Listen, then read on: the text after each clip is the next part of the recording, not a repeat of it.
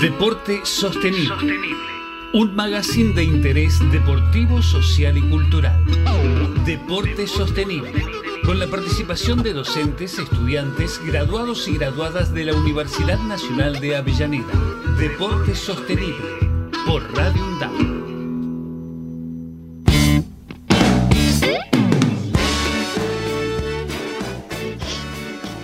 Bueno, buen martes, ¿cómo andan? Buen inicio del 2023, este 2023 que no nos deja descansar. Yo estuve compartiendo por ahí un meme de vengo más preparada para el 2023 con, el, no sé si lo vieron, el de la el de la armadura que te da la flecha en el medio del ojo porque creo que es maravilloso.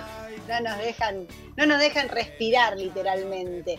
Y acá estoy, bueno, Virginia Solari, para quienes ya me conocen, aquí en esta nueva edición de Deporte Sostenible en Radio UNDAB, ya arrancando nuestro año número 11, que aguante, ¿no? Y estoy acompañada de Leticia Bárbara Farfalia, acá nuestra flamante graduada de la licenciatura en Actividad Física y Deporte. Yo te voy a hacer una pregunta de rigor para arrancar este año. Leticia, ¿mandaste los papeles del título? Sí, claro, el año pasado, el mismo día que vos, no te olvides. Puedes seguir sentada ahí en el programa, entonces, porque si no, no, te presento más como, como graduada. Muy bien, Leticia, ¿cómo andás? ¿Están para salir a hacer deporte, Leti, hoy? Está compleja la eh, Para arrancar vamos a preguntarnos cómo estoy yo, que está buenísimo. Bueno, hola, ¿qué tal a toda la audiencia? Aquí estamos otro año más que se suma a, a esta vida tan bella que a veces no nos creemos que no existe, pero sí, y la hacemos nosotros. Y con respecto al calor, bueno, día de calor, muchísimo calor, tuvimos una semana bastante intensa. Desde el, venimos desde el viernes duro y parejo, como digo yo, o sea, no había aire ni nada que aguante. Y con respecto a esto de hacer eh, ejercicio al aire libre en estos días de calor, y la verdad que sí se puede, pero lo que se recomienda es que no, ¿Por qué? Porque nosotros tenemos una temperatura corporal que ronda entre los 36 y 40 grados. Imagínate que afuera hace calor y nosotros nos termorregulamos.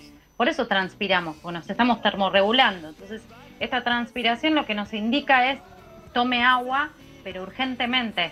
No es que tome agua, tome agua urgentemente. Entonces, si queremos hacer actividad física bajo este calor, se puede hacer con un montón de recaudos. Primero tenemos que saber cómo está nuestro estado de salud, porque si tienes una cardiopatía, meterte bajo el sol, la verdad que lo que estás haciendo es aumentando tus riesgos. Después otra de las cosas es saber la hidratación. Antes de hacer deportes, nosotros, o sea, en esta temporada no, pero cuando empieza en marzo, empiezan los campeonatos deportivos y lo que más recomendamos es tomar agua antes, o sea, realmente hay que tomar dos vasos de agua antes del ejercicio y durante el ejercicio se recomienda cada 20 minutos. No se logran todos los deportes, pero sí se, cuando tenés ese calor intenso se recomienda porque de vuelta el cuerpo se tiene que regular. Nosotros tenemos nuestra óptima temperatura son 36 grados. ¿Para qué? Para que funcionen todos nuestros órganos. O sea, esa es la temperatura que necesitan nuestros órganos para ser funcionales. Por eso está buenísimo entender esto del calor, de saber qué es lo que tenemos que hacer y cuál es el tema de la hidratación. Y otras cosas que es recomendable el día que hagan deporte o no, que salgan a la calle. Una actividad física. Claro, también chequear el tema de que en nuestra transpiración muchos minerales descartamos y el que mayor eh, incidencia tiene es el sodio, que es muy bien conocido dentro de los minerales y se dice que hay que tomar eh, también bebidas deportivas. El riesgo de las bebidas deportivas es que a veces son muy azucaradas y también está esta, contrarrestación. Entonces, por eso, si ustedes chequean, algunos deportistas tienen el agua y la bebida deportiva. Entonces, toman agua y la bebida deportiva en la misma cantidad para hidratarnos y mineralizarnos. Ahí, Leti, decías lo, de la, decías lo de la temperatura, hubo algunos días que la sensación térmica y en algunas zonas del país estaba por arriba de los 36, ¿no? Es como que el ambiente tiene fiebre, literalmente. 7 grados y es como que el ambiente tiene fiebre. Y aparte en, estos lugares nosotros, bueno, estamos en, zonas de urba, urbano, pero fuera de los lugares urbanos hace mucho calor también. O sea, las temperaturas se han elevado. ¿Por qué se han elevado, Virginia? ¿Cuáles son los grandes motivos? Hoy la, vamos a incorporar ya porque la tenemos ya preparada ahí. Hoy hemos invitado a alguien que sé que se va a aprender en el programa también, así que ya la, sumamos así como columnista de este primer programa del, año. Eh, que, no, que nos está eh, acompañando. Alguien que estuvo haciendo hace unos días justamente unos reels en su pasión por comunicar, como nos pasa a la gente que venimos del palo de la comunicación. ¿sí? Eh, en, su pasión por comunicar justamente. Paola, vamos a presentar así con nombre completo, así como vos sos Leticia Bárbara Farfalia, la tenemos acá a Paola Lucrecia Rezoagli, está bien ahí nombrado. Paola es, como se presentó ella, casi comunicadora social de la Universidad Nacional de La Matanza, tiene el diplomado en comunicación ambiental de MU y también estuvo formándose en eh, los cursos del INTA, que de paso, paso chivo, después lo vamos a compartir, están las inscripciones abiertas ahora para los cursos de agroecología del INTA, los del MOC creo que se llaman, eh, están justo las inscripciones abiertas, así que si a alguien le interesa la temática y quiere formarse en agroecología, están justo ahora las inscripciones abiertas, así que bienvenida Paola, ¿cómo estás? Yo ahora después les voy a contar de dónde la conozco también a, Paola y en su pasión con, comunidad. Primero te saludo, ¿cómo estás Paola? Hola, ¿cómo andan chicas? Gracias por la invitación y gracias por hablar de estos temas de los medios que no, que no se hablan. Tal cual, porque hay que hidratarse, pero también hay que hacer otras cosas solamente, ¿no? ¿Por, qué tenemos tanto calor y tenemos que hidratarnos tanto? Y esto, algo que estuviste hablando. Yo les cuento que a Paola la conozco, nosotros en el programa hablamos también de que, aparte de hacer actividad física y deporte, es importante la mirada íntegra, el consumo responsable, y la conozco justamente del lugar donde consumo, donde voy a comprar muchas de las cosas eh, que consumimos en, casa, de ella eh, en su pasión por comunicar, lleva también a la práctica, que también de esto un poco queríamos hablar con, eh, con Leticia en el programa de hoy, esta cuestión de llevar a la práctica y hacer cosas de transformación real, ¿no? Porque muchas veces hay pequeñas acciones que se pueden hacer en casa y en el hogar y que suman y que no hay que dejar de hacerlas, pero es importante involucrarse a veces dar como un paso más de transformación que también supone un compromiso, también supone ponerle el cuerpo, cansancio, a veces agotamiento, querer revolear todo, como nos pasa también con el programa en esta decisión de comunicar temas ambientales de una manera distinta y temas deportivos de una manera distinta. Eh, así que bueno, de ahí la conozco a Paola que tiene su, emprendimiento Biopandora, que yo después dije voy a aprovechar el programa para preguntar por qué se llama Biopandora porque la caja de Pandora me trae como muchas preguntas, positivas y negativas, así que de paso pregunto eso. Pero hace poco, y para ir a, por qué te convocamos hoy, para que nos adelantes un poquito antes de la primera tanda, que va a ser más o menos como en cinco minutos, estuviste hablando de este tema de, bueno, nos estamos muriendo de calor y, circulan en las redes muchas frases hechas que dicen, bueno, no es calentamiento global, es desmonte, no es calentamiento global, es monocultivo. Bueno, en realidad todo eso sí está generando un calentamiento global y un, cambio eh, climático. No sé si querés contar Son un agronegocios también, ¿no? Agronegocios, hay muchas, muchas cuestiones. prende sí. fuego todo. Exactamente. Así que, no sé, Pau, si querés contar un poco eh, lo que estuviste transmitiendo a, través de las redes, porque no solo el tema del comercio y de vender, sino que eso va acompañado de una cuestión ideológica fuerte, ¿no? Con respecto a la postura. Yo creo que los que decimos dedicarnos a la agroecología es una forma de vida, como vos decías, es un cambio de, mentalidad y más allá de tener un comercio y que tenés que vender cosas, o sea, y no es solamente esto de yo como sin agroquímicos y el resto, bueno, que veamos qué hacemos. No, es un compromiso social, hmm. es saber quién está detrás de lo que comemos, cómo se produce, quién lo hace. Y yo, como verás siempre en nuestra Instagram, siempre hablo de que el poder empieza en la góndola porque es un poco esto, ¿no? De decir, esta que vos decías, Virginia, de dar una vuelta de rosca más. Que está re bueno que hagamos marcha por el cambio climático, que está re bueno que, que, comuniquemos desde lo que cada uno puede aportar, de que no es calentamiento de desmonte, pero también hay que tomar un compromiso, yo creo, como humanidad, eh, porque si no, mucho tiempo no queda. O sea, les recomiendo lo del que hablabas del MOC del INTA, es espectacular. Es a cualquier persona que lo quiera hacer me parece que te llena de, un montón de conocimiento y yo me repregunté un montón de preguntas que tenía otra vez. Es muy buena.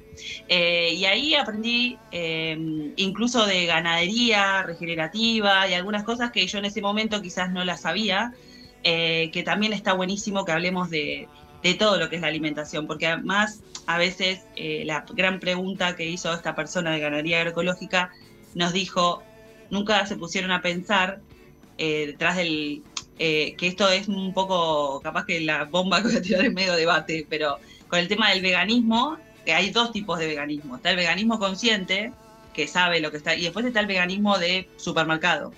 O eh, también los que comen carne a mansalva todos los días, te comes un, churrasco, es cuestión de decir, bueno, la tala que está sucediendo en el mundo, que están talando hasta el Amazonas, que es terrible, es un montón por el tema de la, de la ganadería, de los feedlots. Esos feedlots se sustentan a través de la soja transgénica eh, y Argentina particularmente eh, es uno de los grandes eh, lugares donde más soja transgénica hay, hay plantada y que la exportamos al resto del mundo para que esos animales coman.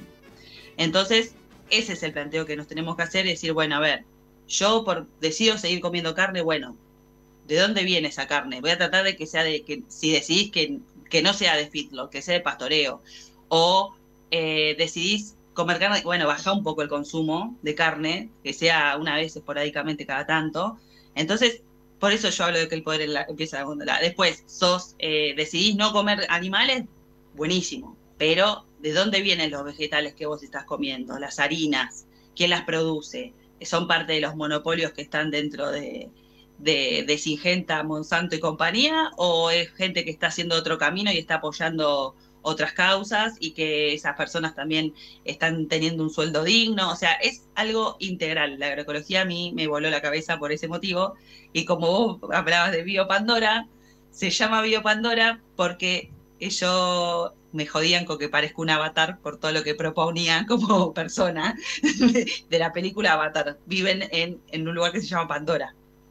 Eh, entonces, me decían como que yo parecía, pareces un avatar, pareces un avatar, porque siempre estaba con estas propuestas de ecología o de contactarme con la naturaleza de otro modo. Entonces cuando surgió esta idea dije, qué bueno que sería vivir en Pandora, la verdad que me encantaría, pero bueno, no vivo en este mundo, entonces dije, bueno, hagamos un mundito paralelo que podamos eh, hablar de otras cosas, que podamos, si bien no me puedo ir a vivir a la, como la saga de Avatar a esa isla, por lo menos tratemos de hacer una parecida dentro de lo que nosotros podemos acá con este, en este, en el conurbano bonaerense. Entonces por eso le pusimos Bio Pandora.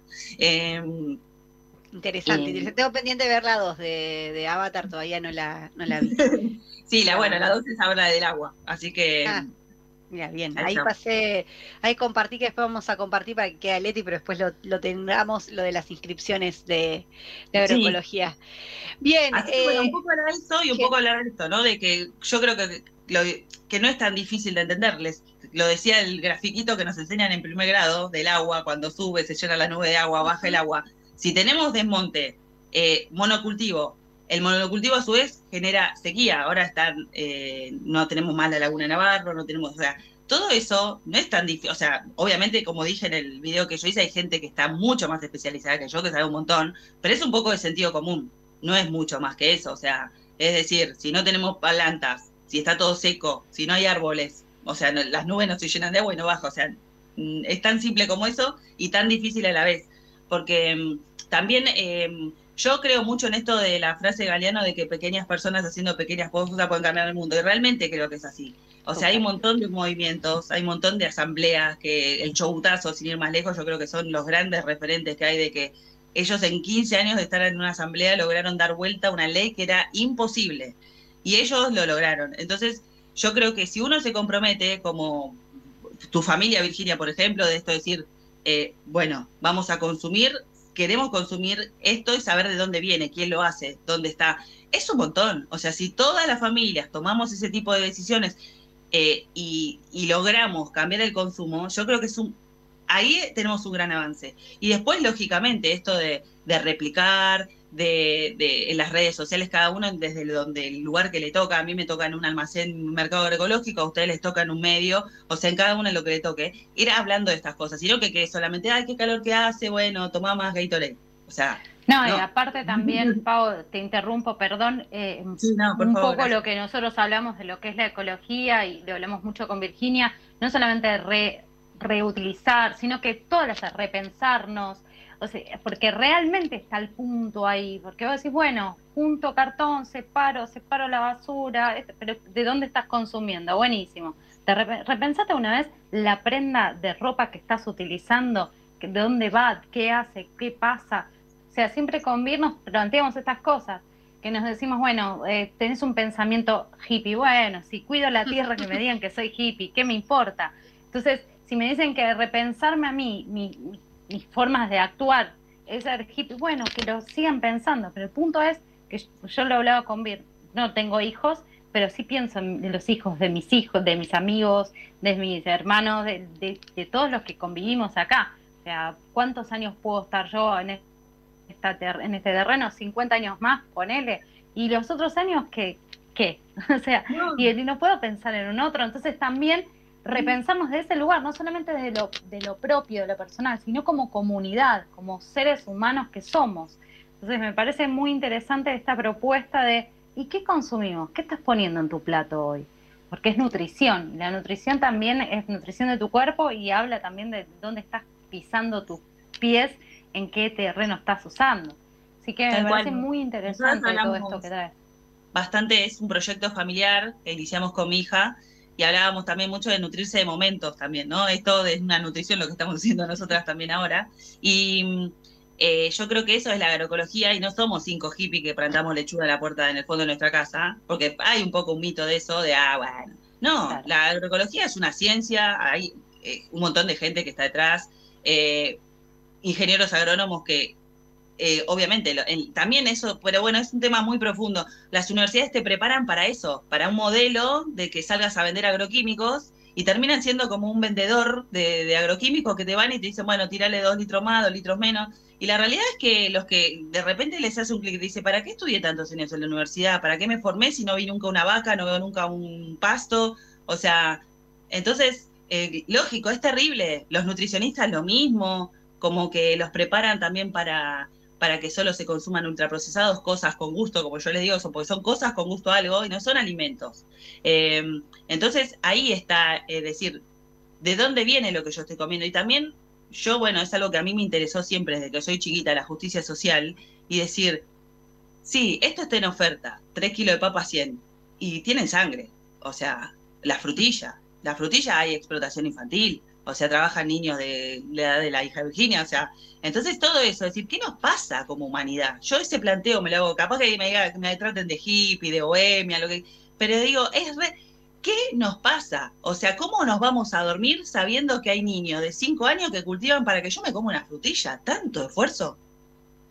Esa pregunta yo me empecé a hacer cuando empecé con esta vida, ¿no? Y que este cambio de pensamiento, es decir, tantas familias que están se están muriendo de cáncer, porque los, después también el tema de la fumigación. Bueno, yo acá en el Partido de la Matanza, en Virrey del Pino, no hay que irse tan lejos, hay una escuela a cinco cuadras de las fumigaciones. Esos niños se quedan ciegos. O sea, tanto esfuerzo para que haya más dólares en la Argentina, tanto esfuerzo para que las personas comamos las manzanas más, más lindas, en vez de que tengan un agujerito, que el tomate esté más brillante. O sea, pero bueno, eh, yo todas esas preguntas fui las que me fui haciendo en mi vida y dije, ¿qué nos pasa como humanidad? Yo algo tengo que hacer. Entonces, desde mi pequeño lugar, es una gotita ínfima que hago, digo, bueno, eh, hago esto, me, la, jugué todo lo que yo tenía y decidí hacer una comunidad, porque me di cuenta cuando empecé a vender bolsones en el garage de mi casa de que no estaba sola, de que éramos un montón de personas que pensábamos parecido, discutiendo cosas, pero parecido. Y queríamos otro mundo y queremos, y realmente es posible un mundo mejor. Y para mí también, yo que tengo hijas adolescentes, pienso en ellas y digo, ¿qué futuro nos depara? O sea, hay que darles esperanza a estas pibas, unas herramientas, porque yo siempre digo, eh, necesitamos darles herramientas para este mundo que les estamos dejando, que se tienen que reinventar permanentemente. La pandemia fue una de las primeras cosas que van a empezar a pasar por esta. Entonces, decir, bueno, ¿qué hago? ¿Me quedo en la queja? ¿Me quedo mirando por Instagram a ver todo el desastre ecológico que está viendo y no hago nada? No, quiero hacer algo. Entonces eso fue mi pequeño grano de arena y como siempre digo, fue un regalo para la comunidad y encima en, mi distrito, que, que esa es otra discusión, la mitad de la población es pobre, estamos viviendo una situación muy difícil y a esa gente yo no la juzgo por lo que consume, porque y es re triste que tengan que consumir cosas con gusto algo y que no son alimentos, eh, que ese es otro gran debate que tenemos como, como Argentina, más allá del mundo. Y digo, pero bueno, la otra mitad que nos queda, que tenemos acceso al buen alimento, porque en realidad dejas de consumir ultraprocesados y podés comer muy bien y con la misma, el mismo dinero. Entonces, yo digo, la otra mitad de la humanidad que queda, la otra mitad de la población que queda, que tenemos la suerte y la, el privilegio de tener un, un sueldo, tener una buena... Listo, tenemos que decidir hacer otra cosa, consumir otro alimento, consumir otra cosa y también algo que dice Gonzalo Correa, que es uno de nuestros productores, eh, que siempre dice que pedimos marcas en los celulares, pedimos marcas en la ropa, pedimos marcas en los zapatos, en las zapatillas y en la comida vamos tres paquetes de acelga por 100 pesos. Entonces ahí es también hacer otro clic y decir, che, mejor prefiero eh, comer bien, alimentarme bien, nuestro cuerpo es nuestro templo, somos lo que comemos y, y realmente yo considero lo mismo, o sea, nos fijamos las zapatillas de nuestros hijos de dos años que salgan, no sé, 20 mil pesos y después le damos de comer danonino. O sea, entonces me parece un planteo como humanidad, digo, ¿qué nos está pasando? Esto de que queda todo para las fotos, lo que se ve y lo de adentro, ¿qué estamos haciendo? Y más a mí me preocupa mucho la, la, infancia, porque que eso también en el curso que hice con en Mula Vaca, hablábamos de, mm, estaba Miriam Gorban, que es una nutricionista, que si no la conocen se las recomiendo, ella creó la cátedra de soberanía alimentaria en la UBA, que también es libre, la puede hacer quien quiera, eh, súper interesante, y ella nos decía que estamos viviendo algo que nunca vio, porque estamos en una Argentina con la mitad de la población pobre que no tiene acceso al alimento, y la otra mitad que tiene come ultraprocesados y cosas con gusto. Entonces a ella le preocupa mucho esos futuros adultos de qué, qué van a hacer. Eh, porque esa mitad de la población que tiene acceso al buen alimento, porque en realidad necesitamos cinco cosas para vivir, tampoco necesitamos tantas, pero bueno, la cargamos de ultraprocesados, de gaseosas, eh, de que nos pasa permanentemente a nosotros en Biopandora, que nos discuten que el maple es muy caro y te vienen con una coca en la mano. Entonces, viste, son cosas que decís, a la coca nadie le niega, el precio sigue aumentando y va a seguir aumentando y la vamos a seguir comprando pero el tomate aumenta 20 pesos y ya, eh, che, aumentó 20 mangos. Entonces, son cosas que nos tenemos que empezar a plantear para mí como humanidad y de ver qué mundo queremos para nuestras futuras generaciones y para nosotros mismos, pues no falta tanto, chicas. O sea, en el, en el INTA, en el MOC de Agroecología, al menos hasta el año pasado, en el 2050 se esperaba. No falta nada. Que ahí, debido al consumo de todas estas carnes de feedlot que tienen tanta antibiótico, las personas que consumamos toda esa carne durante tanto tiempo, después no nos va a hacer efecto ningún antibiótico. Entonces vamos a empezar a morir gran parte de la población. Eh, Interrumpo cachitina ahí para, ir a la. No, no, está perfecto, no, igual vamos, si podés quedarte, vamos a, seguir un rato más.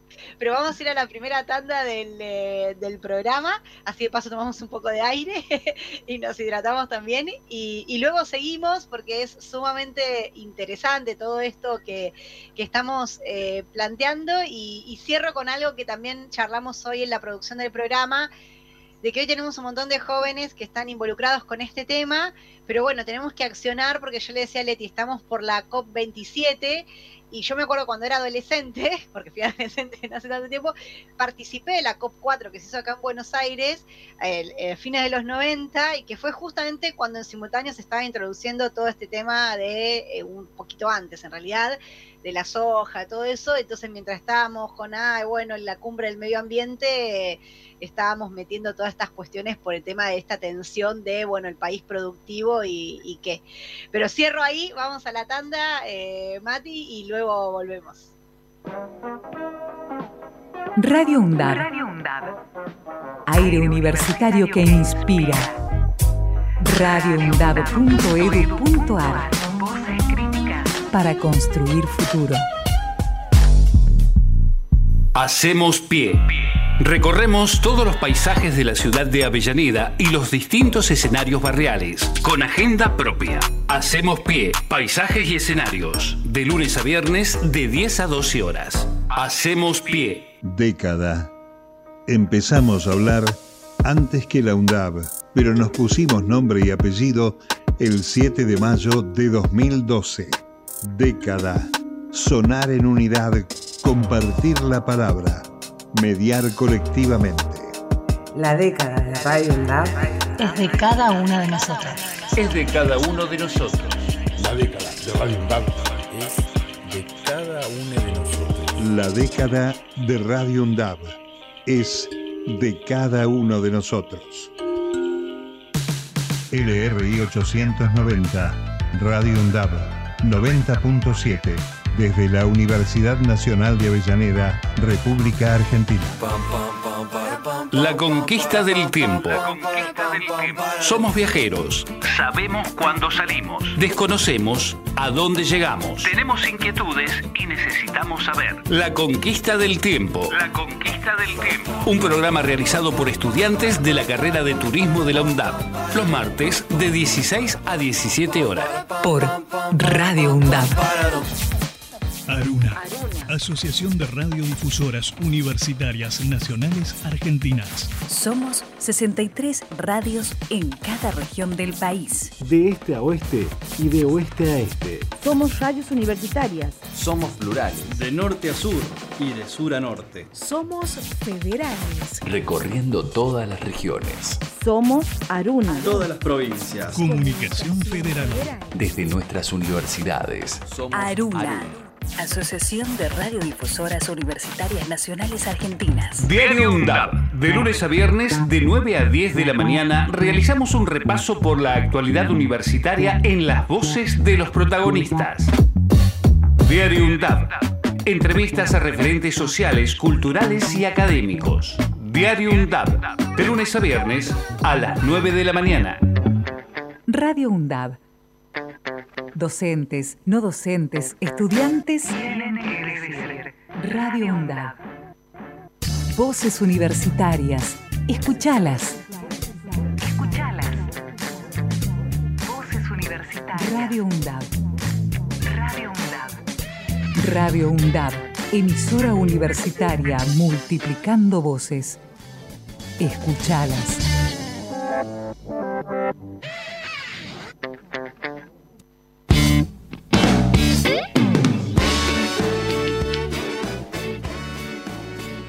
Muy bien, aquí volvimos luego esta charla intensa, nos, nos agarramos acá a las tres para, para comentar, pero, pero bueno, hablar, conversar, poner el tema en agenda son eh, algunas de las cuestiones que también podemos hacer, ¿no? Cada cual desde, desde, desde su lugar y generando estos espacios. Cuando Paola hablaba hace, hace un rato y le, y le cuento y de paso que también estamos iniciando ya el calendario académico, que justamente la materia que yo trabajo en la, en la UNDAB, que es trabajo social comunitario y que es obligatorio para todas las carreras donde trabajamos con proyectos de extensión universitaria, una de las cosas que nos preguntamos siempre es quién financia los proyectos de investigación, ¿no? Digamos, por eso buscamos también formar a estudiantes de todas las carreras en esta cuestión de la ruptura del trabajo interdisciplinario, de dialogar con otros y de armar proyectos donde se puedan identificar las problemáticas sociales eh, para transformar la, realidad, ¿no? A veces pasa de que, bueno, uno cuando transita, en, nuestro transitado universitario a veces transitamos las materias como, bueno, necesito acreditarla, ya está, y a veces hemos tenido experiencias muy significativas, por ejemplo, cuando en este pasado... Em, hubo un grupo que trabajó con todo el tema de las graseras que hay en, en Valentina Alcina, donde llevan todo el cebo de las, de las mm. carnes, que es un problema muy grande, no solamente para los vecinos y vecinas de la zona, sino que también de esa grasa, que muchas veces vemos los camiones que pasan con un olor putrefacto, salen después las grasas que van a las galletitas que están en esas góndolas, ¿no? Es como todo un tema tremendo, así que ahí eh, hubo un grupo que estuvo trabajando en en, justamente cómo se deteriora la calidad de, vida de los vecinos y vecinas. Eh, y, después, bueno, lo que nos preguntamos muchas veces es esto, ¿no? Digo, porque desde las universidades y en la formación nos pasa de que muchas veces, claro, se financian cuestiones que tienen que ver con la investigación, ¿no? De, digo, eh, de, más... Eh, eh, de trigo transgénico, digamos, de, de cuestión y sale de nuestras universidades públicas también, digo, como autocrítica desde, desde el lugar donde estamos. Entonces, eh, esta cuestión también en la universidad y en crear conocimiento sobre este, sobre este tema es fundamental, ¿no? Para, para poder preguntarnos, bueno, ¿qué, vamos a comer? Qué vamos, qué, pasa sobre estos cuerpos, digo, en una carrera como actividad física y deporte, qué pasa sobre esos cuerpos que vienen eh, consumiendo todas estas cuestiones. Yo pensaba con el tema de lo de la carne también, que muchas veces uno dice, uy, pero la carne pastoril es carísima, eh, bueno, primero que aumenta todo alrededor, pero eh, también en todo caso, quienes decidimos consumir carne también a veces pueden ser fracciones más chicas, ¿no? Digo, de consumir menos, si querés seguir consumiendo, y, pero irlo pensando, ese tema de ponerlo sobre la mesa y charlarlo. Y cuesta, cuesta, eh, realmente eh, eh, ha habido un trabajo de, mm, se podría decir con esta teoría del shock, ¿no? Digo, de, olvido ¿no? sobre nuestras generaciones más grandes también con respecto al tema del consumo y al preguntarse. Creo que la batalla es, es constante. Yo sí tengo que decir a alguien que me metió en el tema de la agroecología fue mamá y a veces me cuesta también. Eh, porque nosotros en la Junta Vecinal del Barrio, cuando tenía 12 años, trabajamos, justamente armamos una subcomisión de jóvenes en los 90 sobre este tema y hoy a la hora de ir a comprar, y pero es más caro, pero no, y no y bueno, a veces es, eh, es empezar a, transformar y a pensar y a, bueno, y a repensarnos, como dice Leticia, a poner todas las cerres sobre la mesa. Cuesta, cuesta con, con cada una de las cosas.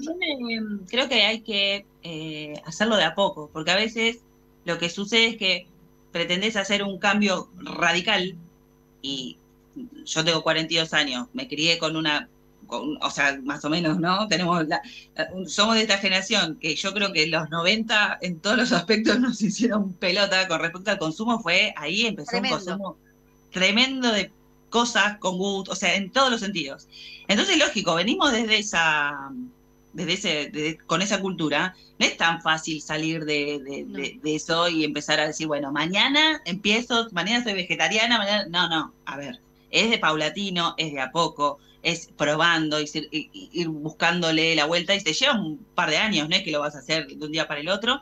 Y, em, eh, y también es respetar eh, los ciclos de la naturaleza, que es otra gran cosa que tenemos ahí que repensarnos de que en julio no hay ananá, en, ahora no hay más naranjas, o sea, es también respetar esos ciclos de que por algo la naturaleza nos da naranjas en invierno para los resfríos y nos da naná en verano para el agua por el calor. O sea, y es eso es otra cosa que también culturalmente nos olvidamos, porque ahora tenés todo todo el año.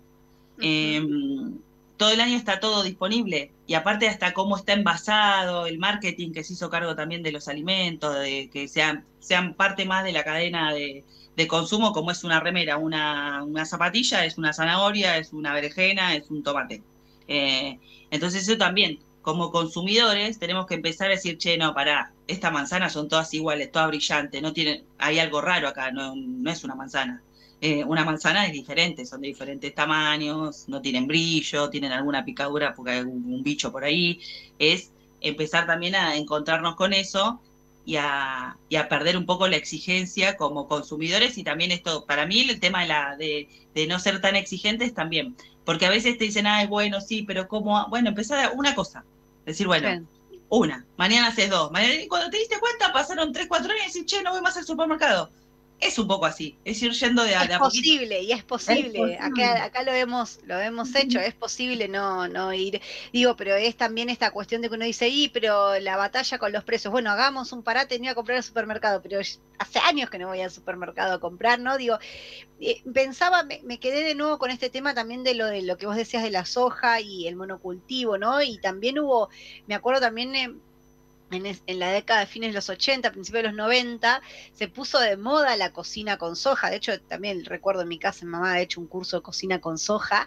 Era como que era el gran alimento que venía y que también se ha incorporado mucho en las dietas veganas y vegetarianas eh, y lo que supone eh, bueno, hoy, por ejemplo, si uno quiere comprar una salsa de soja, se puede conseguir una salsa de soja eh, que, sea orgánica o, de producción agroecológica. Digo, eh, en general, en ese producto específico, creo que ya ahí sí vale la certificación orgánica, pero mm, en otros tal vez uno puede, puede confiar más, pero en, el, en la soja específica, pero digo, hay toda una cuestión de cómo se metió eso en, el, en las, las, bebidas de, de, soja, todo como que, wow, el gran producto. Es que en eh, realidad como alternativa a la carne, cuando en realidad lo que estaban haciendo era justamente romper ese ciclo ecológico mm. eh, tremendo, ¿no? Es que yo hice, yo justamente en, esa época había hecho también sobre el tema de soja, habíamos investigado un montón y realmente era un superalimento. Es un superalimento. El tema es que, que la palabra no la quiero decir, pero rompimos con algo, el, el humano intercedió en esto, hizo lío, porque la palabra es otra, Y la verdad que es ahí donde lo que hicimos es transformar algo que nos podría haber transformado realmente al hombre desde otra mirada. Pero bueno, vieron el negocio y ahí está donde se rompió todo, donde el negocio entra, donde realmente tiene símbolo, pesos esto, que no está mal, vuelvo a lo mismo, no está mal que se piense, pero que se repiense de una forma orgánica, que es lo que trae Pau hoy, o sea, es una forma orgánica, no está mal, pero que sea orgánico todo esto que funcione como los ciclos de la vida funcionan. O sea, no, igual que los hábitos, los hábitos no son de 0 a 100, o sea, no, hay un cambio todos los días, todos los días se lee una página, todos los días se camina un paso, todos los días se hace una sentadilla, todos los días se hace una cosa a la vez y el otro día dos y, así incorporarlo. Por eso me parece buenísimo que traigas esto de los 90 de la soja, porque tenía una expectativa maravillosa, el punto que como pasa con todo, ¿no? Hay una ruptura ahí industrial donde nos rompe y no, nos, nos desborda y nos enseguecen con publicidades, con esto te hace mejor, y uno compra sin saber, y compra, vas a uno un, a un hospital, iba a decir, pero vas a un, un, médico y de repente el médico lo mismo es para vos que para todos. Entonces también es esto, ¿no? De, de no individualizarnos en esta pluralidad. Entonces también creo que va por ahí. Incluso también hay que tener, em, por ejemplo, ahora hay una, no sé, es una desintoxicación que está circulando 5x5. Entonces nos vienen a comprar muchas personas bolsas de zanahoria entera. Entonces, ay, pero ¿cómo que no? Digo, miren, o sea, eso también, la agroecología es compartir. Nosotros, por ejemplo, Virginia, que es habitué, cuando hay poca producción de huevos, no te puedes llevar más de un maple. Pero no es un tema de egoísmo, o sea, no, tenemos que compartir. Entonces, si todos consumimos un poquito menos, bueno, en vez de esa semana me come un huevo todos los días, comete cada dos días. Es un poco eso. Entonces, también hay que tener cuidado con esas cosas. Porque, por ejemplo, zanahoria, producción agroecológica, hace muy poco que hay al 100%, porque es muy difícil de, hasta que se pudieron lograr las semillas, o sea, es todo un proceso. Entonces, Ahora, por ejemplo, nosotros no le podemos dar si se, a todo el mundo una bolsa de zanahoria, porque tenemos una compra estimada y queremos que todo el mundo se pueda llevar un kilo de zanahoria. Digo eso como, como vos decías, esto de que los médicos tiran de repente algo o la palta. La palta se puso de moda, es un superalimento, pero el desmonte que está viendo en Latinoamérica por la palta es terrible. Entonces, eh, esas cosas hay que empezar a, a plantearse, decir, che, eh, es una mafia tipo Pablo Escobar, la de la, de la palta en Latinoamérica. Es impresionante, hay un montón de videos con respecto, que están buenísimos, documentales al respecto. Entonces, decir, se puso de moda la palta para la, comida oriental en China, mandan... Entonces, bueno, a ver, la palta esta que consumo, ¿de dónde viene? La chilena ahí, trata de consumir una acá, si acá tenemos un montón de palta en Argentina. Eh, y cuando hay, hay, cuando no hay, no hay más. Bueno, consumamos otra cosa. Como un poco eso de que no, no, es que por arte de magia parece que ahora de repente salen zanahoria por todos lados porque todos vamos a hacer la dieta 5 por 5 de la zanahoria. No, hay una hay que tener criterio con eso. No es un ultraprocesado, un casan cremo, un queso, no puedo decir, un yogur que es industrializado, que es una cosa, que ahí sí, puedes hacer un montón de esas cosas. Pero yogures de los que vendemos nosotros, que hace un productor en Luján, que los hace a conciencia, con leche de verdad, y hay menos cantidad, y no podemos tratar de, de consumir eh, todos los días ahora se pone, no sé, de moda de yogur, bueno, todo, no, bueno, hay que empezar a equilibrar todas esas cuestiones. Y también, contradictoriamente con lo que estoy diciendo, la agroecología es posible a gran escala, para todos los que, como decía vos, los hippies nos dicen que no podemos. Eh, hay un montón de proyectos, como Finca del Paraíso, que los amo con toda mi alma. Son una pareja que tienen harinas a gran escala entre Quelauquen. Y ellos tienen no recuerdo bien cuántas hectáreas son, pero creo que son alrededor de 300 hectáreas que tienen hechas con agroecología, no que tienen cuatro plantas de, trigo y bueno, con eso pasan cada tanto, alguna que otra vez un paquete. Eh, entonces, yo lo que noto es eso. Después tenemos los productores de huevos que hacen huevos reales. Esa es también que otro tema para, sumar es que eh, las verduras y frutas convencionales ya no están aportando nutrientes. Entonces, es otro tema que se viene. La verdura y fruta agroecológica tiene más nutrientes que las demás, ya está comprobado, hay estudios del INTA, pueden buscarlos por todos lados. Eh, entonces, esa, vos pensás que estás comiendo hierro a través de la espinaca y en realidad no te está aportando nada. Entonces después te viene la anemia, que tenés que ir a la farmacia a comprar remedio. Esa es la idea, porque es todo perfecto. O sea, los que producen agroquímicos producen también remedios.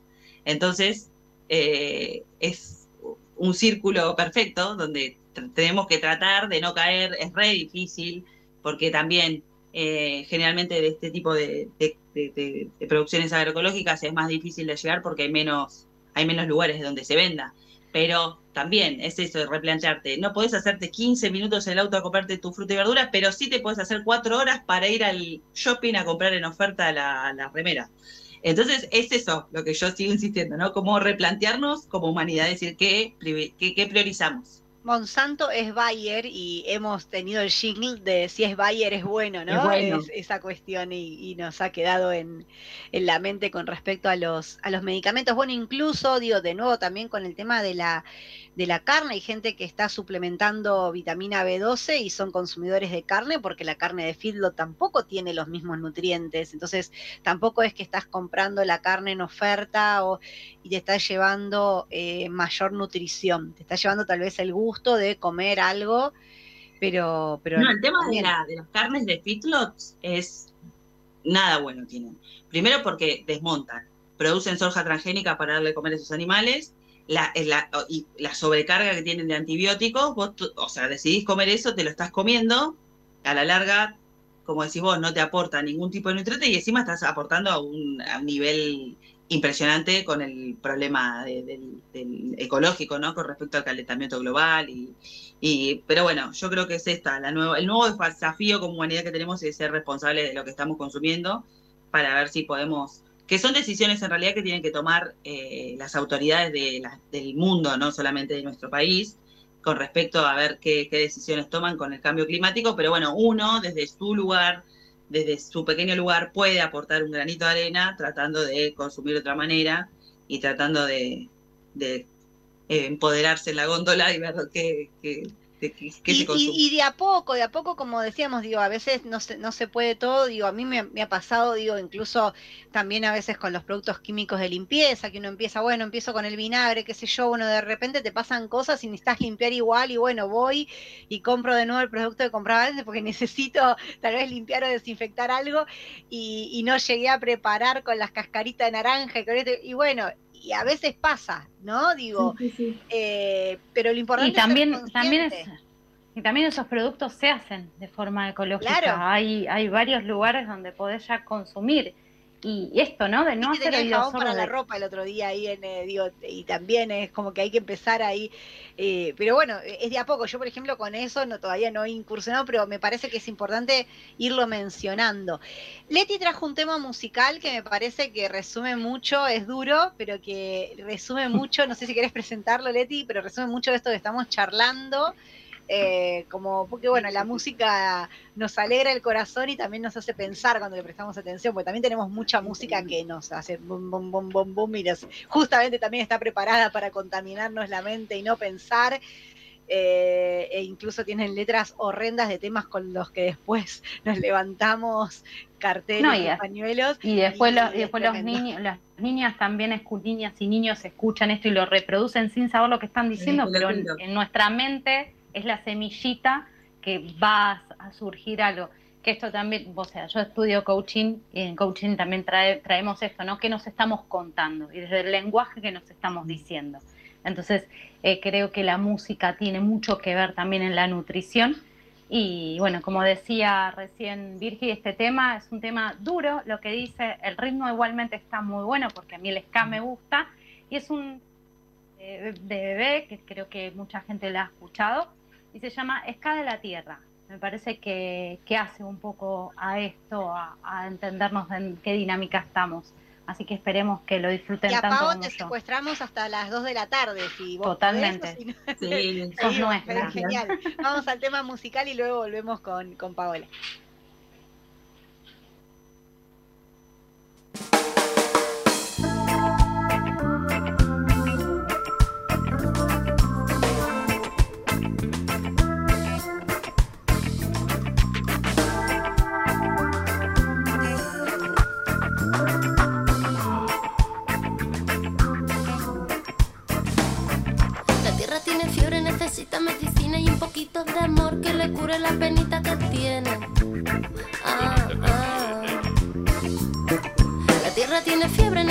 Medicina y un poquito de amor que le cure la penita que tiene. Ah, ah. La tierra tiene fiebre, tiembla, llora, se duele del dolor más doloroso. Y es que piensa que ya no la quieren. La tierra tiene fiebre, tiembla, llora, se duele del dolor más doloroso. Y es que piensa que ya no la quieren. Y es que no hay respeto por el aire limpio. Es que no hay respeto por los pajarillos. Y es que no hay respeto por la tierra que pisamos. Y es que no hay respeto ni por los hermanos. Y es que no hay respeto por los que están sin tierra. Y es que no hay respeto. Y cerramos la frontera. Y es que no hay respeto por los niños chiquininos. Y es que no hay respeto por las madres que buscan a sus hijos.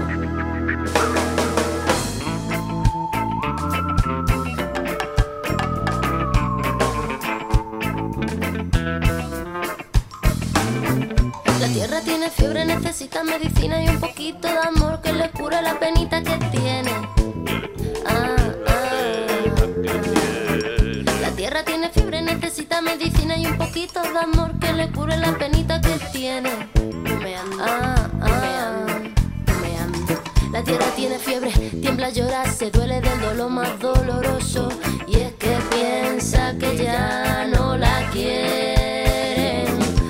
tierra tiene fiebre, tiembla, llora, se duele del dolor más doloroso. Y es que piensa que ya no la quieren. Y es que no hay respeto y se mueren de hambre. Y es que no hay respeto y se ahoga el aire. Y es que no hay respeto y hoy llora más madre. Y es que no hay respeto y se mueren de pena los mares. Y es que no hay respeto por las voces de los pueblos. Y es que no hay respeto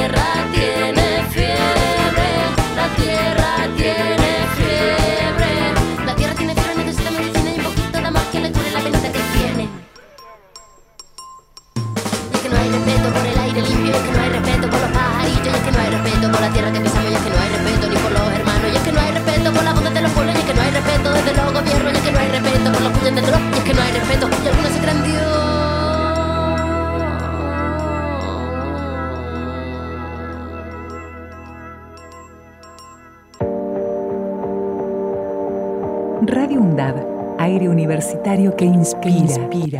radioundab.edu.ar Voces críticas para construir futuro.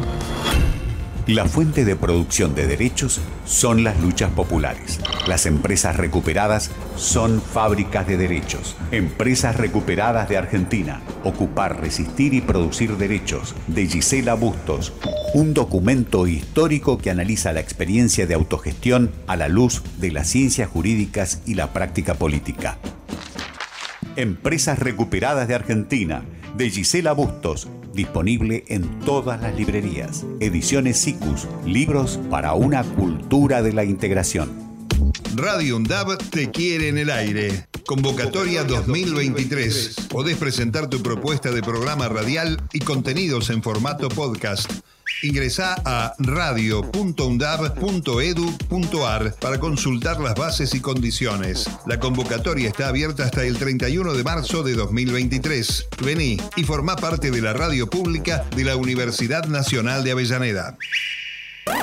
Radio UNDAB, la voz de la comunidad universitaria de Avellaneda. Radio UNDAB. Multiplicando voces. Multiplicando voces. Escuchalas. Radio UNDAB. Radio UNDAB. radioundab.edu.ar La radio de la Universidad Nacional de Avellaneda. Radio UNDAB.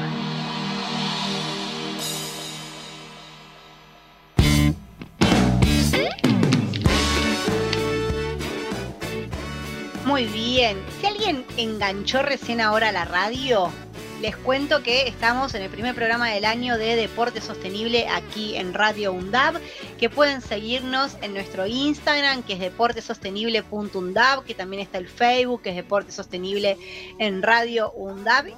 Y nuestra página tiene notas viejas, pero que pueden entrar en deportesostenible.com, pueden entrar y, entrar y después lo, lo, actualizaremos, pero igual tienen cosas ahí para ver qué es el deporte sostenible y todo esto.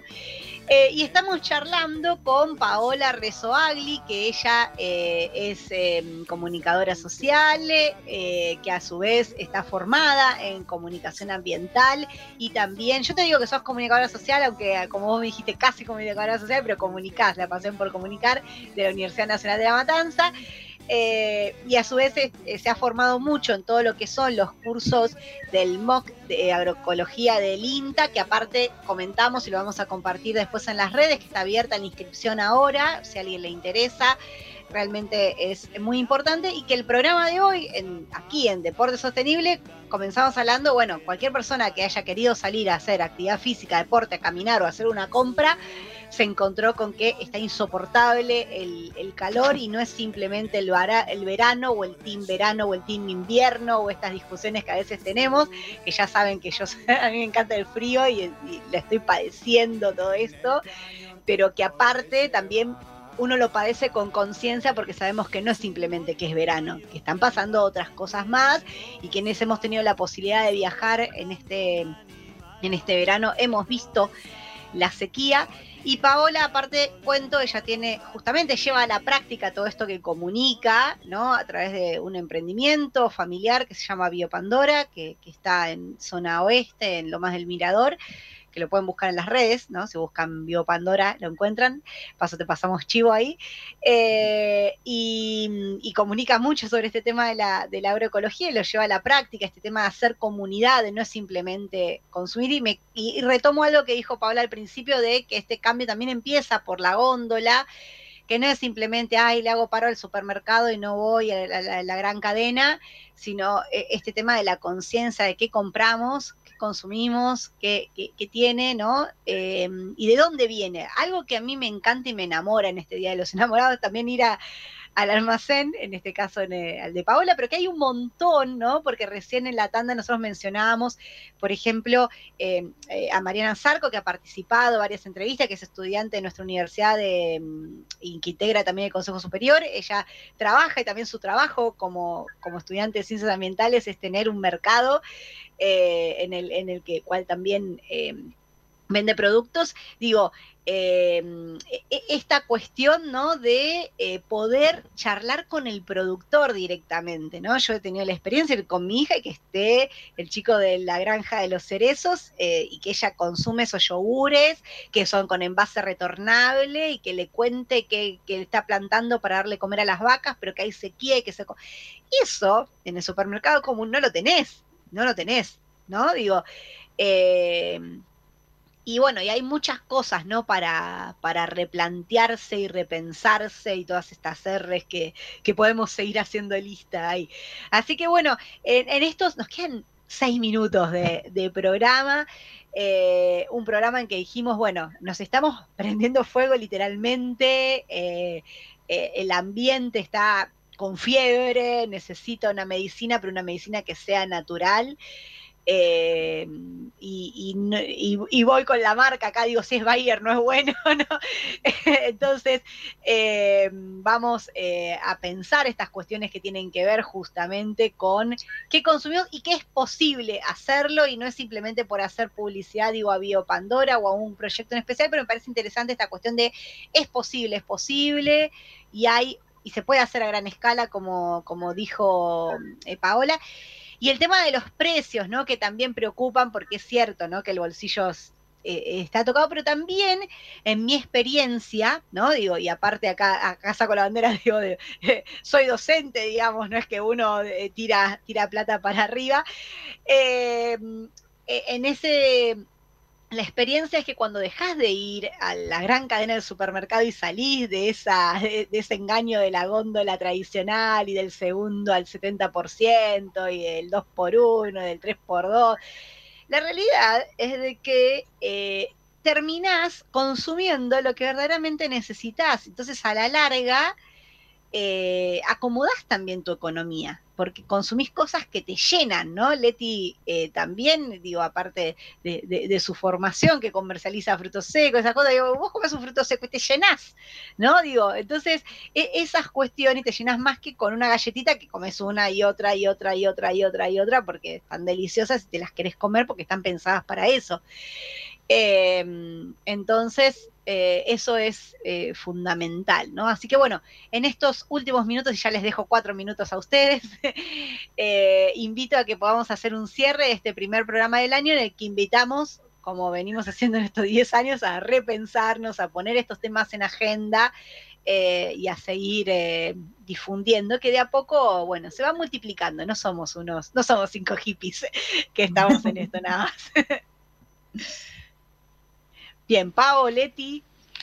Bueno, yo así hago chiquitito, primero agradecer siempre como vos, Virgi, por mantener estos 11 años vivo, o sea, le diste fuego a, fuego lento, o mejor dicho, fuego, cultivando. Por, favor, no. por, eso, mejor dicho, cultivando. La igual fuego es bueno, que está controlado. Claro, pero cultivando esto, que la verdad que es un espacio en el cual nos podemos repensar y me parece que este es el sentido del programa y poder cada momento hacer algo nuevo y reciclarnos y reciclarnos con la misma temática. Así que primero agradecer eso por este lado, Virgi, también a Mariana Banjay que nos dio este espacio y que nos permite, a la universidad que también pone de lo suyo para que esto salga al aire y bueno, y agradecida completamente a vos, Pau, por hoy, por todas mm. las datas que nos trajiste, eh, porque es lo que hablamos nosotras, pero bueno, claramente vos venís con un recorrido que esto nos hace el sentido de, lo que, de las cosas que venimos haciendo. Esto, como hablamos de estos cinco loquitos que se reproduzcan, para mí es real, esto se reproduce en red porque somos una red y creo que esto le da el sentido a que, a que las futuras generaciones tengan un espacio mejor. Así que gracias por eso y a hidratarse. Esa sería la temática del día de, va de todo el verano y todo el año, pero más que nada cuando hace muchos grados de temperatura, hidratarse y con alimentos y bebidas reales. Totalmente y hacer actividades en, en, los momentos que se pueden hacer y no ahora bajo un rayo del sol en el cual no está bueno. Así que eso sería como mi cierre de hoy. Pau, ¿qué tenés para, para darnos? Nos encanta escucharte. No, más que nada, gracias porque es algo que, se está generando este, esta charla en una universidad pública, es hermoso. Eh, me voy a emocionar porque se me ha sentimentado. Eh, ya estoy llorando, así que puedes llorar tranquila. Pero realmente, cuando uno se piensa que es un loquito solo en el mundo, que anda con ahí, con, como un avatar, como me decían, y ahora ver, mirar para atrás y ver todo lo que se logró, más allá de mí, siempre digo lo mismo, ¿no? Realmente somos una comunidad, somos 70 cooperativas y emprendimientos que hay en ese lugarcito, son más de 300 familias, entonces digo, qué buena onda que existan un montón de biopandoras por ahí eh, y que nos podamos relacionar desde otra forma a través del alimento, ni más ni menos, aparte los argentinos somos tan de sentarnos a comer y que tiremos esto sobre la mesa, esta charla, em, me parece espectacular y les agradezco a ustedes y ojalá que existan como muchos Biopandora, muchos programas como este para que se difundan todos estos temas eh, y que no quede solo en lo que hace calor y que queda que, que raro y que nada más, eh, sino que se haga un debate más profundo y que no dependamos tanto de la pauta publicitaria, que ese es el gran problema que hay, porque son Bayer, Monsanto y toda y compañía, son los cinco mismos de siempre que manejan todo, así que bueno, eso me parece eh, muy lindo y les agradezco infinitamente este espacio. Y bueno, cuenten conmigo para lo que necesiten y tanto consumidores se pueden contactar, si no son de la zona les puedo pasar algún almacén o algo que haya cerca. Así que arroba bio.pandora, eh, nos siguen en Instagram y ahí nosotros les, pasamos otros, otros lugares que hay similares. Así que bueno, muchas gracias. Y bueno, el poder empieza en la góndola, consumamos alimento de lo que se puede contar una historia. Exactamente. Y les cuento que justo ahí que Paola decía lo de los medios, algo fundamental son los medios populares, los medios de las universidades, que también vienen luchando hace un montón de tiempo, y que tenemos la buena noticia de que después de muchos años y de que de tantos años de la ley de servicio de comunicación audiovisual que quedó en los medios con un solo tema y con un solo artículo, con una sola pelea, eh, recién ahora la Universidad Nacional de Avellaneda tiene asignada la frecuencia modulada de 90.7, eh, ratificada por el ENACOM, digamos, si bien ya estaba en tratativas, así que bueno, celebrar también eso eh, que ahora en adelante queda como LRI 890 en la frecuencia 90.7. Así que bueno, eso también celebrarlo porque eso hace que también este medio pueda tener eh, mucha más presencia. Eh, y bueno, ya cerrando el programa de hoy, gracias Leticia, gracias Paola, gracias a Matías Beli Basualdo que está en la operación técnica, a Mariana Banjay como vicedecana del, departamento que es acá nuestra mentora también del, programa. Muchas gracias a, quien, a todo el mundo que nos apoye, que nos escucha, eh, a veces con delay, porque tenemos un horario de programa especial, pero que después nos llegan los comentarios eh, y que les prestamos atención. Así que bueno, muchísimas gracias y nos reencontramos el martes que viene a las 13 horas aquí en Radio UNDAV. Hasta la próxima.